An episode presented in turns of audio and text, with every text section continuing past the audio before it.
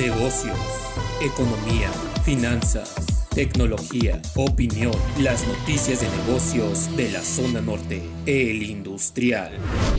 Especialistas de la AmCham y Moody's no creen que México alcance la meta de crecimiento oficial superior del 6% en su Producto Interno Bruto y mostraron preocupación de que la reforma eléctrica limitara al 46% la participación privada en la industria.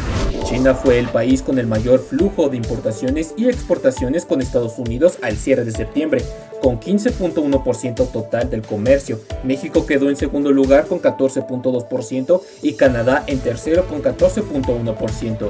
Ignacio Mier, líder de Morena en la Cámara de Diputados, dijo que su partido sí discutirá la reforma eléctrica en este periodo ordinario y consideró que los dueños de las empresas generadoras de energía deberán acudir al Parlamento abierto.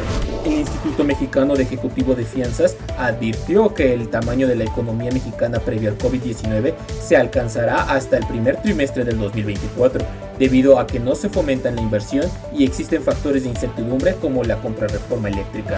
El secretario de Relaciones Exteriores, Marcelo Ebrard, se reunió con Ken Salazar, embajador de Estados Unidos en México, a quien instó a que los gobiernos estadounidenses conozcan los alcanes de la reforma eléctrica antes de fijar una posición. Informe COVID-19 van 7.181 millones de dosis de vacunas aplicadas en el mundo. En México, 3.818.216 casos, 3.763 el día de ayer, 289.131 defunciones, 244 el día de ayer, 23.271 casos activos estimados, 3.181.631 personas recuperadas. Para el industrial, Jonathan Arismendi,